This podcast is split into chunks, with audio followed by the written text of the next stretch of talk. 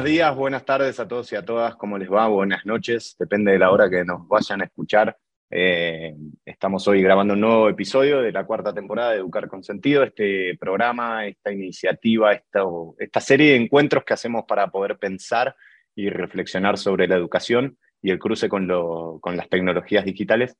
Y en este día tenemos el honor y la posibilidad de estar conversando con Cecilia Bayo. Cecilia, primero, bienvenida, gracias por tu tiempo y tu predisposición. Siempre arrancamos con una pregunta súper general que es, ¿cómo estás, Cecilia? Pues muy bien, muchas gracias por la invitación. Y bueno, estoy bien aquí en la, un poco en la lucha, ¿no? De, por democratizar las tecnologías digitales en la educación. Va, tremendo titular que, nos tirás de, concepto. Queríamos empezar eh, preguntándote por lo básico, que es, bueno, democratizar eh, las tecnologías en educación, ¿no? Entonces la pregunta que nos surge es, ¿cuándo, cómo y por qué comenzaste a interesarte por, por, estas, por estos cruces, ¿no? Por estas relaciones entre lo digital, entre las plataformas y lo educativo. Pues empecé, mm, hará ahora cinco años aproximadamente, en realidad por una anécdota, mm, lo que podríamos llamar una anécdota muy, muy tonta, ¿no? Y es que en la escuela de primaria donde iban mis hijas nos mandaron una hoja de autorización para pedirnos permiso para que utilizaran eh, en quinto de primaria, estoy hablando, pues lo que se describía como G Suite, sin más, ¿no? Era una hoja modelo de estas que emite el Departamento de Educación aquí en Cataluña para dar este tipo de autorización. Entonces, tanto yo como otras madres y padres de la clase, mm, algunas, no todas, nos quedamos un poco sorprendidas porque vimos que esto en realidad estaba ligado a Google a la compañía tecnológica estadounidense y no acabamos de entender por qué Google em, se convertía en proveedora de tecnologías en una escuela. Entonces, a partir de aquí, pues empezamos como pues, a investigar un poco, preguntar en las escuelas del entorno, en, más allá del barrio, ¿no? en la ciudad de Barcelona, vimos que, no era un, hecho anecdótico, sino que precisamente era algo que se estaba desplegando de forma que podríamos calificar masiva, en, por lo menos en el ámbito territorial catalán. Y nada, a partir de ahí nos, bueno, yo y más eh, padres y madres, pero yo al final soy la que acabo dando un poco más la cara en este tema, pues em, nos, mm, bueno, nos, embarcamos, digamos, en la lucha para evitar este desembarque de, una Big Tech, en este caso Google, en el sistema educativo eh, público. Entonces, una de las acciones que hicimos fue contactar con XNet, que es el colectivo que lucha por los derechos digitales desde hace ya muchísimos años, eh, les expusimos un poco pues, la intuición de problemática que, teníamos ¿no? y que si, era, si, realmente había una base, digamos, para preocuparse respecto a lo que estaba ocurriendo y nos confirmaron que sí, que era un temazo y bueno, a partir de ahí empezamos a trabajar con ellos y bueno, luego ya también a nivel individual y con las otras madres y padres, pues aquí estamos. Súper, me encanta porque has, como enmarcado todos los temas que queríamos abordar en, la entrevista de hoy y te preguntaré sobre algunas cosas más puntuales y tú las llevas hacia donde, hacia donde te, parezca. Eh, porque eh, tú, tú, has presentado como súper claramente ¿no? cómo empezó esta problemática y a partir de ahí que habéis hecho todo un trabajo de investigación, de, diría, de presión activa y de crítica pública a las políticas de digitalización que han un poco caracterizado el panorama en nuestro país. ¿Cuáles dirías tú que son las claves de esta crítica? Cuando decías, hay que preocuparse, no hay que preocuparse, ¿qué es lo que consideras, consideráis que debería preocuparnos de toda esta situación? ¿Por qué criticáis esta, esta situación?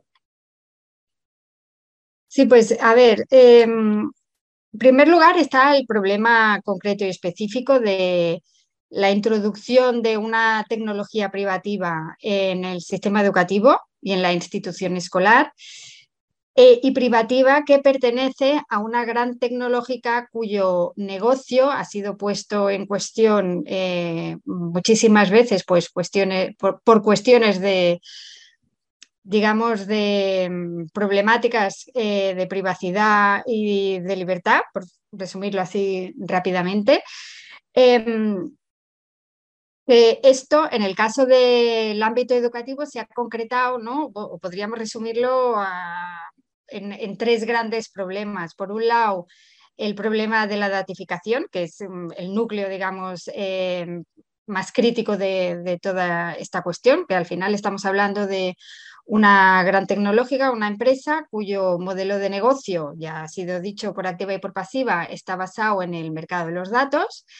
Eh, entonces, eh, mm, esto significa que nosotros le hemos abierto la puerta a, una empresa dentro de, las escuelas que tiene acceso a toda una serie de información datificada, digitalizada, que antes eh, no era accesible para, una empresa de estas características. Em, pero mm, con todo lo que implica ¿no? respecto al problema de la datificación. ¿no? Pero por otro lado, más allá de esto, porque de hecho lo que se nos ha dicho desde la Administración y el, Gobierno, el Departamento de Educación, es que la letra pequeña, ¿no? la política de privacidad que se establece con esta gran tecnológica, con Google, en el contexto catalán, es una política de privacidad específica eh, que tiene especial cuidado ¿no? y protege pues, todos los derechos de la comunidad educativa donde eh, entra en acción. Entonces, esto nosotros, eh, digamos que oficialmente ¿no? nos lo creemos y lo asumimos y entonces mm, confiamos ¿no? en, nuestros gobiernos en respecto a lo que se nos dice, pero ello no, mm, no deja de eh, conllevar otras problemáticas que mm, no evitamos a pesar de esta política de privacidad. La primera de ellas ¿no? sería, digamos, el segundo gran problema, ¿no? el primero era la datificación, eh, pues mm, después estaría la estrategia de marketing que sí que consigue Google ¿no? y, esta empresa al introducirse en el sistema educativo, o sea, consigue acceder a unos futuros consumidores, que estamos hablando prácticamente de un millón de personas, si nos centramos solo en el sistema educativo público. Y mm, para esta empresa, desde el punto de vista de negocio, lo que está haciendo es un product placement y un anuncio, pues eh, todas las horas lectivas en las que se trabaje con sus herramientas, pues que es óptimo y extraordinario desde el punto de vista de salvaguardar los derechos de los, eh, de los niños, las niñas y los adolescentes, eh, con todo lo que implicaría ¿no? después de, naturalización de las herramientas de esta tecnológica, etcétera, desde este punto de vista, pues eh, nosotros lo ponemos en cuestión, ¿no? la estrategia de marketing y de product placement. Y finalmente habría una tercera deriva Em, respecto a la introducción eh, dentro de los centros educativos, que es el plantearnos, ¿no? sería ya más desde el marco pedagógico, qué tipo de educación estamos haciendo a nuestras criaturas, a nuestros adolescentes, eh, si es realmente una educación eh, crítica, una educación digital, me refiero, plural, o estamos promoviendo el monocultivo, una naturalización que no hace una meta reflexión respecto a los instrumentos tecnológicos que se están utilizando, etcétera, ¿no? Con lo cual habría, digamos, eh, tres problemáticas em, ¿no? para, por recoger un poco eh, respecto a esta introducción, que serían las de la datificación, eh, la estrategia de marketing y la educación acrítica que se fomenta.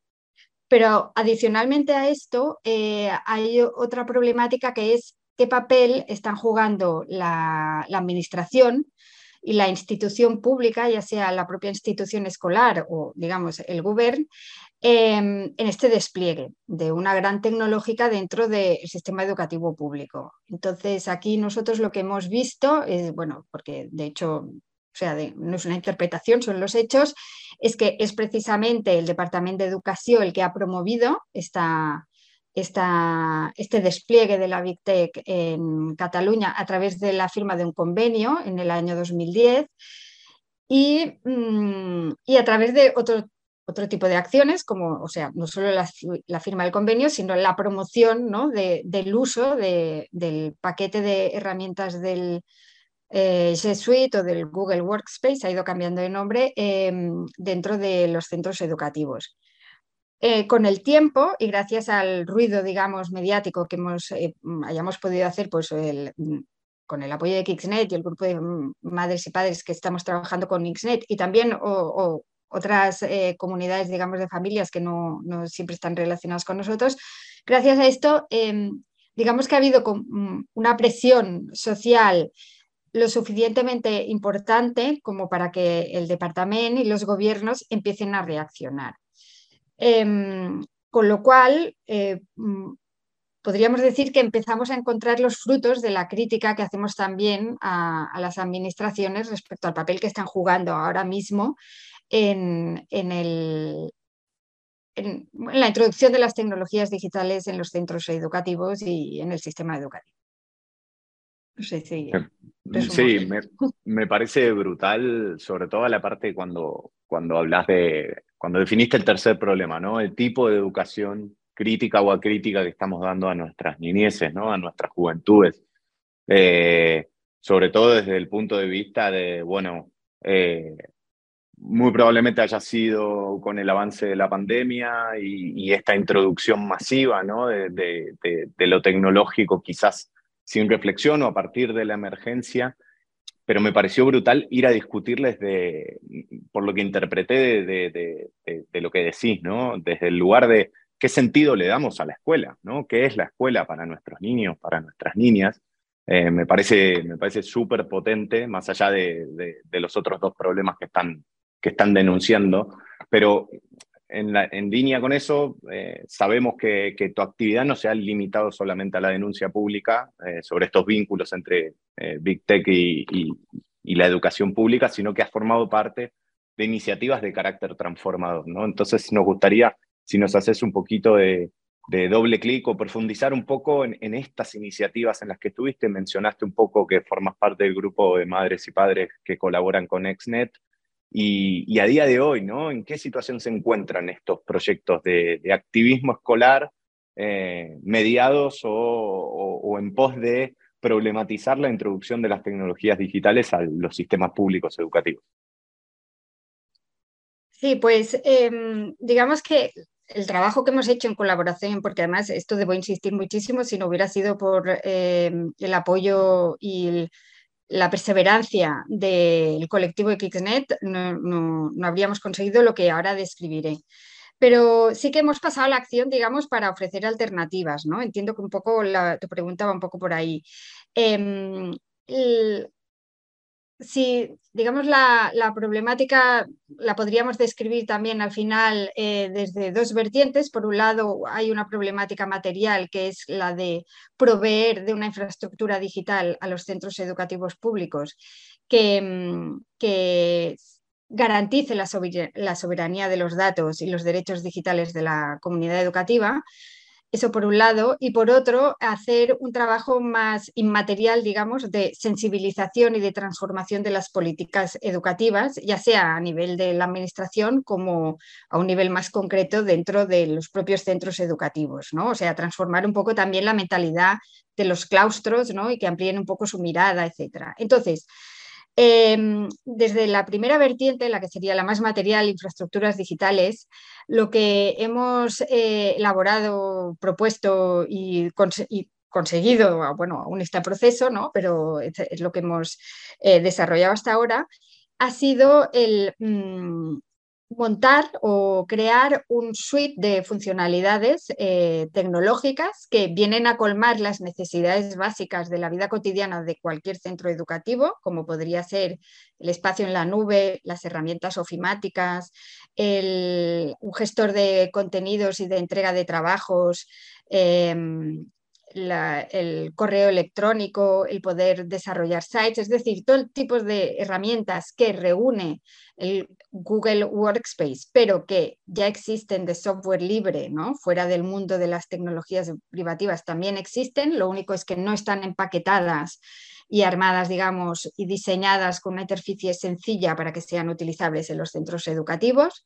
Entonces, lo que hemos hecho es... Eh, promover el empaquetamiento, ¿no? el coger muchas tecnologías de software libre como son, por ejemplo, Moodle, como es Nextcloud, como es em, Big Blue Bottom para hacer videoconferencias, eh, etcétera, OnlyOffice, por ejemplo, a nivel ofimático, cogerlas y empaquetarlas para poder, em, digamos, brindar la, la, opción a los centros educativos de tener eh, paquetes tecnológicos que cumplan las funcionalidades básicas que necesitan en su día a día, tanto para el profesorado como para el alumnado, pero que garanticen el control de los datos y de la soberanía de datos. Entonces, em, este paquete que hemos bautizado como el DD, ¿no? haciendo un poco un guiño a, a esto de digitalización democrática, ha sido posible desarrollarlo gracias a a que se ha conseguido la, financiación del Ayuntamiento de Barcelona, que es, digamos, la administración pública que hasta el momento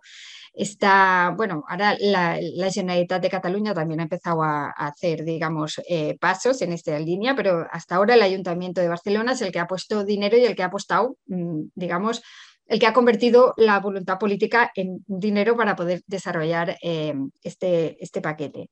Esta sería una acción que se ha concretado, además de, crear un prototipo, se ha concretado en el despliegue em, eh, como, en tanto que por proyecto piloto, es decir, todavía no está cerrado, en distintos centros educativos de Barcelona, escuelas de primaria escuela, y institutos de secundaria, pues que están probándolo, que, que, se han embarcado de una forma muy valiente pues, a utilizarlo con sus alumnos y sus alumnas y, bueno, y entonces eh, retornan ¿no? al equipo de desarrollo que, ha, hecho, digamos, todo, todo, el software, pues les, les, transmiten, digamos, pues las necesidades, los pequeños cambios, las, eh, los errores pues, que puedan tener, etc.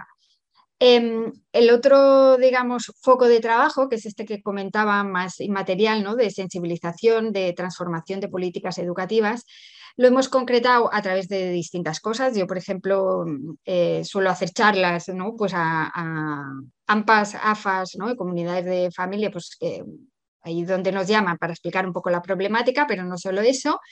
También hemos hecho otras acciones como fue, por ejemplo, este julio, el primer curso de educación digital eh, democrática y Open Tech, en el que pretendíamos pues, un poco poner em, sobre la mesa todas las problemáticas que están vinculadas a la digitalización de los centros educativos.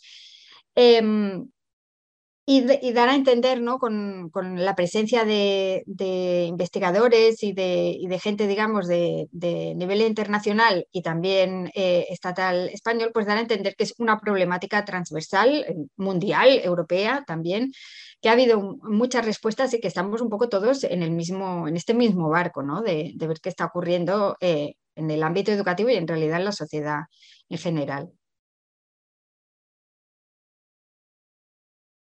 Perdón, que no se me apretaba el, desmutear. Em, eh, recupero una cosa que estabas diciendo antes, supongo que está conectada a...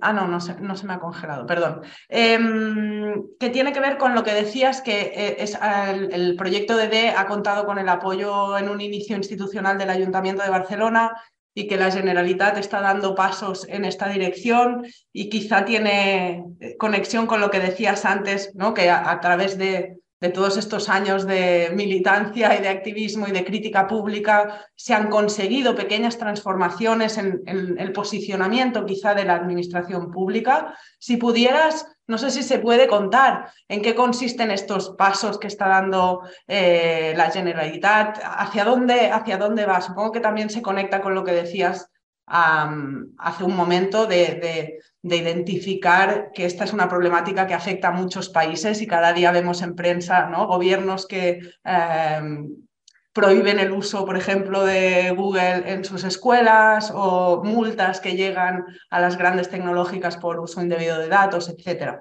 Pero si nos pudieras explicar un poco qué está pasando a nivel de la administración pública o hacia dónde pareciera que, se está moviendo. A ver, yo puedo, contar hasta donde sé, porque al fin y al cabo yo tampoco soy la que tenga la que tiene la gran interlocución con el departamento, pero em, a ver, eh, ¿cómo lo diría? Eh, yo cuente lo que cuente, que ahora entraré un poco en detalle, tampoco hay mucho, ¿eh? ¿eh? sí que diré que en realidad nadie va a reaccionar, las administraciones públicas, sean de donde sean, municipales, autonómicas, estatales, no reaccionan hasta que no hay una gran presión social, es decir, que claramente el camino ¿no? es de abajo arriba, ¿no? y hasta que no se ven un poco entre la espada y la pared, por, ya, que, ya sea por el ruido que hacen las familias, ¿no? la, preocupación que hay o, o, el ruido mediático que se puede hacer, pues mm, por lo menos yo lo que veo es que si no, que no reaccionan, a, a menos digamos que se encuentren ante, ante, por lo menos en este caso, ante estas situaciones. Eh, dicho esto, lo que hemos visto pues, es, mm, por ejemplo, ahora una de las cosas concretas en las que está colaborando el departamento, aparte de, digamos, mostrarse más abierto ¿no? a, escuchar y a entender que, en la promoción de una sola herramienta eh, o de, una sola marca, eh, una sola tecnológica y además privativa dentro del sistema educativo es, es inviable. Esto es, mm, han hecho, digamos, creo yo, un ejercicio ah, de, autocrítica, por lo menos al entender que tienen que habilitar ¿no? Eh, otras alternativas que garanticen ¿no? o que, sea, bueno, que sean respetuosas con, la soberanía de datos. ¿Esto cómo se materializa actualmente? Bueno, pues, por ejemplo, nos han permitido em, redefinir la formación interna de los centros educativos que están dentro del proyecto piloto DD eh, ¿no? y del despliegue del DD eh, en, sus, en, sus, escuelas y, y en sus institutos. Em, este curso, tanto, bueno, yo creo que fue ya desde finales del curso pasado y a lo largo de este curso y parte del próximo, los eh, centros educativos públicos de Cataluña tienen que hacer, definir su, la estrategia digital de centro. Em, y esto viene acompañado además de una formación interna de centro que es obligatoria y universal para todo, para todo el claustro que es de hecho un hecho insólito dentro de los centros educativos catalanes, porque mm, ya sea en virtud de la autonomía de centro o de otras figuras jurídicas recogidas por la LEC, en realidad los centros educativos tienen proyectos educativos eh, propios para bien y para mal, lo que significa que pueden, el profesorado puede reciclarse un poco, eh, ¿no? El profesorado, digamos, los equipos educativos, un poco pues en aquellos intereses eh, eh, especiales que tengan o contextuales en los que se halle el centro educativo, etc. Esto puede ser criticado porque precisamente hay reciclajes que, son determinantes para garantizar derechos eh, básicos que no pueden estar sometidos a la arbitrariedad de ahora este centro se, recicla una cosa y no en otra, ¿no? Como podría ser, por ejemplo, la educación inclusiva, por poner un ejemplo, digamos, fuera del entorno digital y em, no se había hecho hasta ahora, ¿no? El imponer, mm, por decirlo de, alguna manera, una formación ¿no? obligada y, universal a todo el claustro. Y se ha hecho con la educación digital. Entonces, la formación interna de centros respecto a la educación digital es una pues, que ha definido el departamento, que tiene una serie de...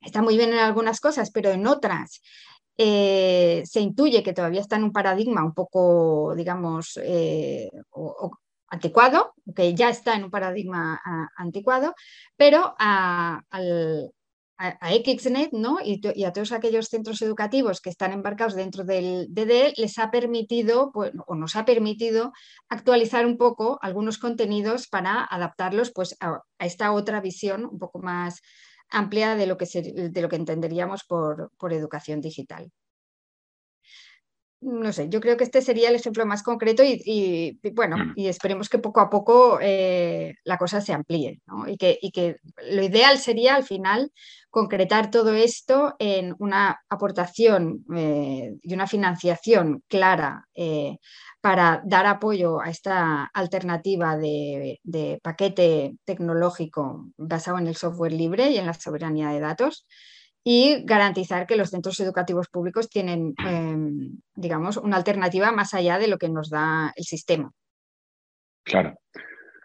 Ya vamos cerrando, Cecilia, te voy a hacer la, última pregunta de mi parte y, luego le dejo a Jude para que, para que cierre, pero escuchándote eh, se, me, se me viene a la cabeza, la semana pasada justamente tuvimos una conferencia en la universidad sobre, sobre, sobre, soberanía eh, y a mí se me venía a la cabeza todo el tiempo una frase que es el confort nos debilita, ¿no? Eh, una frase que llevado a lo digital, el, el confort que nos pueden generar eh, vos creo que lo decías como el, eh, no sé si dijiste monocultivo, pero la, única manera, el único proveedor que tenemos nos hace muy dependientes, ¿no? Entonces el confort que nos da nos debilita porque nos quita soberanía y, aumenta nuestra dependencia. Primero, quería, quería que, sí, si querés hacer una reflexión a partir de eso, pero eh, junto con esto, digo, quizás eh, pedirte a su vez eh, porque nos escucha mucha gente, mucha comunidad latinoamericana sobre todo, y, esta problemática por supuesto que está,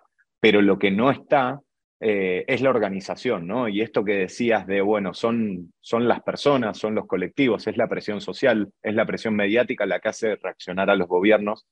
Entonces te la cierro con esto.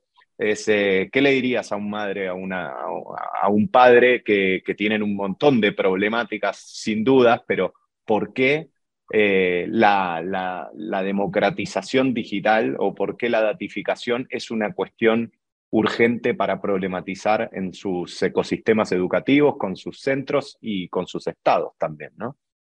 De par a par sería, eh, el, ¿cuál sería ese, ese mensaje para darles a, tus pares, a tus colegas, a tus eh, compañeros y compañeras que no conoces, pero teniendo tu experiencia y tu ejercicio, ¿qué le dirías a otras familias respecto a lo que están sucediendo con los derechos de sus hijos y de sus hijas?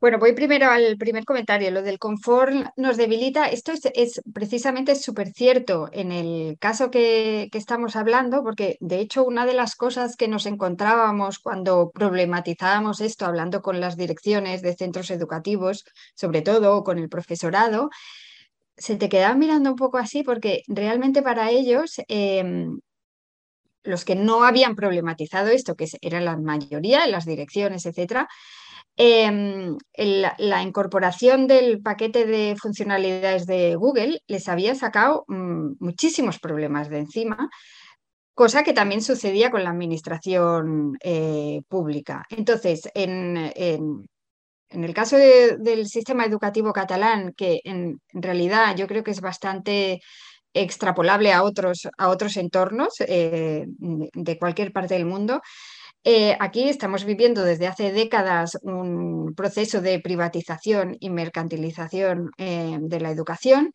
que, entre otras cosas, se ha mm, concretado en infrafinanciación de la educación. Em, entonces, el profesorado, los centros educativos, las, escuelas tienen muchísimos problemas eh, adicionales, como puede ser la diversidad de necesidades educativas en, las aulas, la, diversidad social, em, la transformación educativa para adaptarse pues, a, los tiempos que corren, em, la, falta a veces de infraestructuras básicas, digamos, materiales, como puede ser sillas incluso, ¿no? O las instalaciones, etcétera. O sea, toda una serie de problemáticas que eh, de repente sumar a estas el, cuestionar eh, la infraestructura digital tecnológica que funciona súper bien, porque mm, no nos vamos a engañar, ¿no? Los productos de Google funcionan muy bien, pues esto... Mm, mm, venía a decir, bueno, pues yo ahora que estaba aquí tan cómodo, ¿cómo puede ser que de repente no eh, me, me, cuestiones esto? O sea que un poco, bueno, pues eso sí, ¿no? Es, es una, un, arma de doble filo. Y respecto a la organización y qué decirle a, a las familias eh, respecto a toda esta problemática, pues es difícil porque difícil al mismo tiempo fácil. ¿eh? Por, un lado, hay quien tiene una mentalidad muy práctica y muy pragmática y, te viene con el argumento de que estas tecnologías que se introducen en la escuela son las que luego se van a encontrar eh, fuera del entorno educativo y que servirá pues, para encontrar trabajo. Pero si vamos un poquito más allá, ¿no? pues ahí los argumentos que nosotros eh, podemos encontrar es, por un lado, argumentos más prácticos de que el hecho prácticos y al mismo tiempo educativos, ¿eh? de, eh, el hecho de que eh, la propia escuela sea, em, digamos, transmisora de una diversidad tecnológica y digital, ¿no? y de un universo digital pues, más amplio de aquel eh, con el que se van a encontrar eh, los alumnos fuera del entorno educativo, pues esto es precisamente la razón de ser de, las escuelas y de los institutos. Esto es lo que hará pues, que tengan una educación plural, crítica, etcétera, y por tanto que tengamos hijos e hijas mucho más formados, ¿no? Eh, formados, digamos, en esta visión crítica, me repito un poco, crítica y plural, ¿no? de, entender que hay alteridad de las cosas y que hay posibilidades ¿no? y contingencia en, todo, en todo nuestro entorno y que por lo tanto hay posibilidades de cambiar las cosas. Si, si, los alumnos, en cambio, se encuentran solo el monocultivo de una sola herramienta, de una sola marca, etcétera, eh, esto es como hablar un solo idioma, ¿no? No, ¿no? no, llegas a entender porque las cosas se pueden decir de otra manera, se pueden hacer de otra manera, etcétera.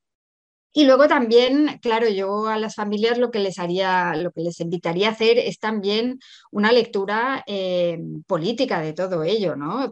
política y, fundamentada, digamos, en, también en derechos básicos. Es decir, no podemos poner en manos de grandes tecnológicas pues los, los datos y, la información que generan nuestros hijos, que, que por otro lado son menores de edad y no son conscientes de lo que podemos llegar a permitir sobre ellos los padres y las madres. Cecilia, mil gracias porque ha sido de, una claridad, la verdad, directa, directa al punto ahí y se agradece un montón. Yo para cerrar em, y, recuperando cosas que, que has ido diciendo, me viene mucho a la cabeza ¿no? Eh, lo, que hablabas de, de, este proceso con el DD, de ir, de ir recibiendo los comentarios, digamos, que hacen los propios centros educativos.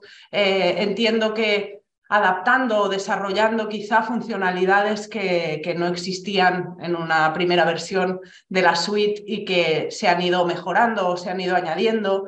Eh, y pienso ¿no? en toda la estructura del software privativo en la que esto, este diálogo es totalmente imposible porque nadie más que la propietaria de, de, ese producto puede modificarlo.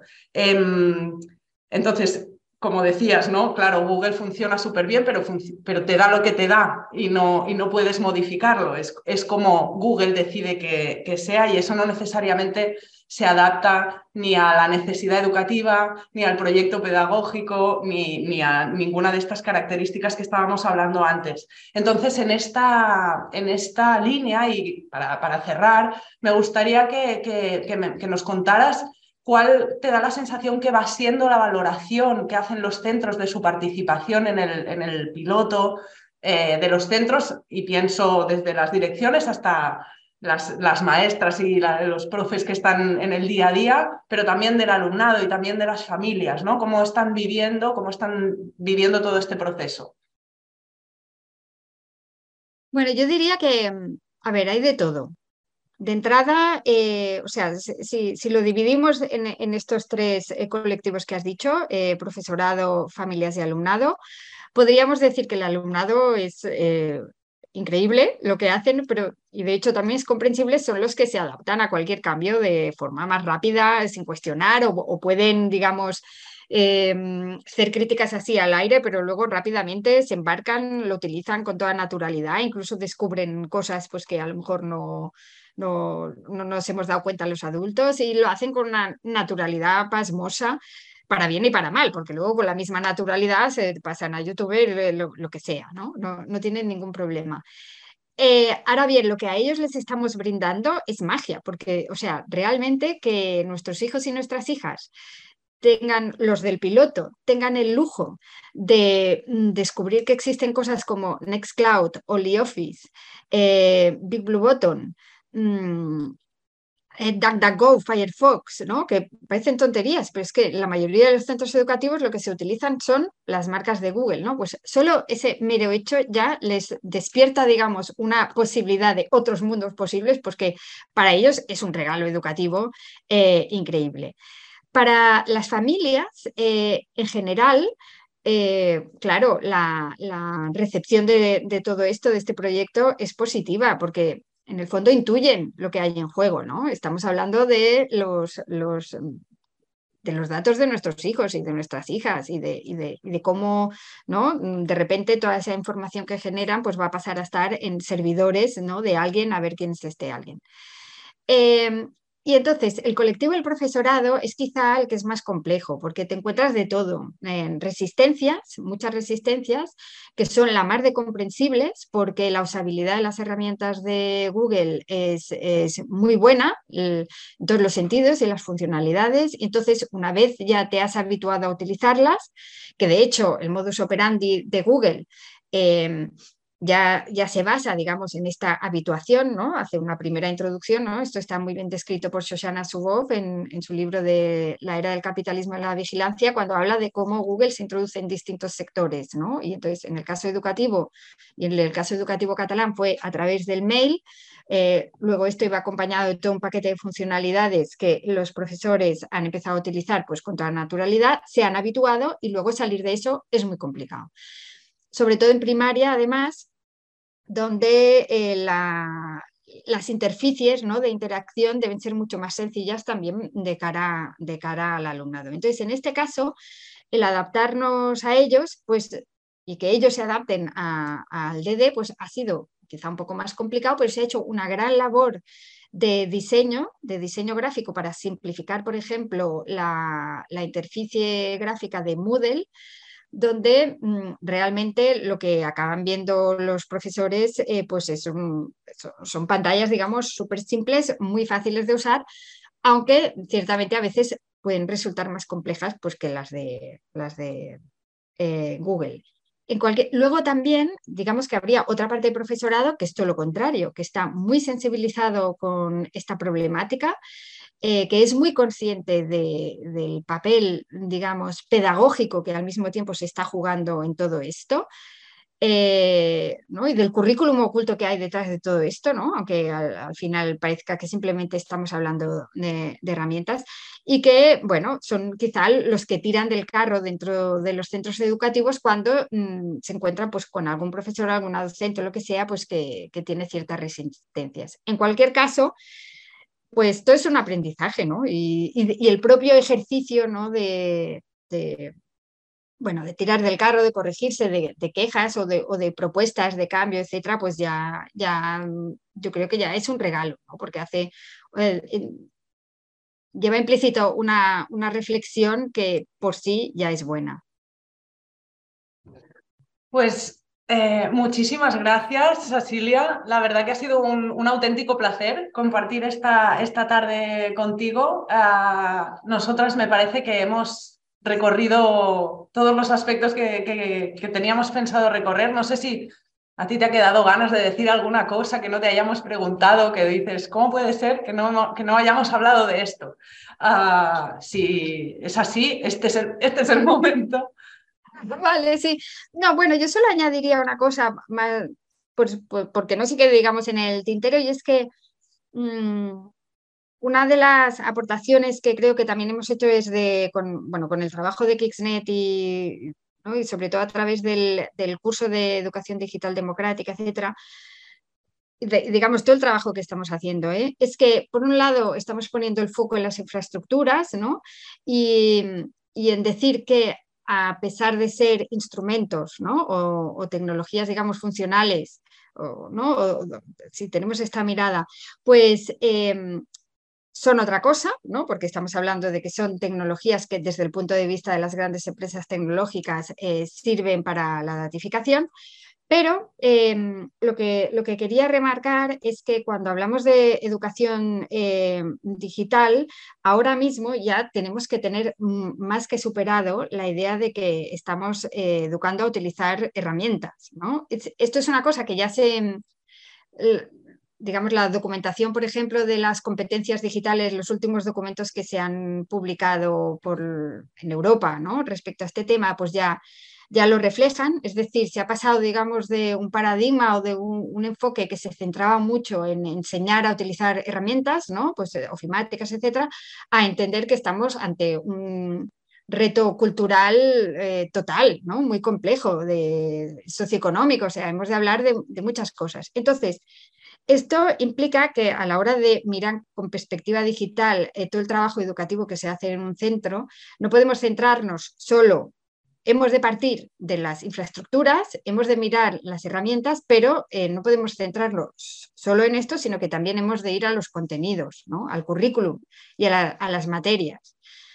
Y, esto traducido en términos prácticos significa que hay que revisar el contenido que se imparte de historia, por ejemplo, o de geografía, de ciencias naturales con perspectiva digital para ver dónde ahí podemos em, introducir, aprender, aportar conocimientos eh, que sean relevantes ¿no? para leer el mundo digital en el que estamos. En geografía quizá sea el ejemplo más claro, ¿no? en que ha de, empezar a hablarse ya de geopolítica de las grandes tecnológicas, ¿no? del cableado, de quién son los cables, em, a, quién pertenecen, qué implicaciones ambientales tiene ¿no? las granjas de servidores. ¿no? Esto liga también con ciencias naturales, etc. ¿no? Y nada, simplemente eh, especificar esto, ¿no? O, añadirlo, digamos, a, esta, a esta lectura, ¿no? De abocar, abogar por una educación digital eh, pues, más democrática y amplia. Muchísimas gracias, me parece muy pertinente el apunte que has hecho. Em, muchas gracias, eh, Danou, Cecilia. Y nos vemos a la próxima. Perfecto, gracias, muchas Cecilia. gracias a vosotros. Saludos. Gracias. Adiós.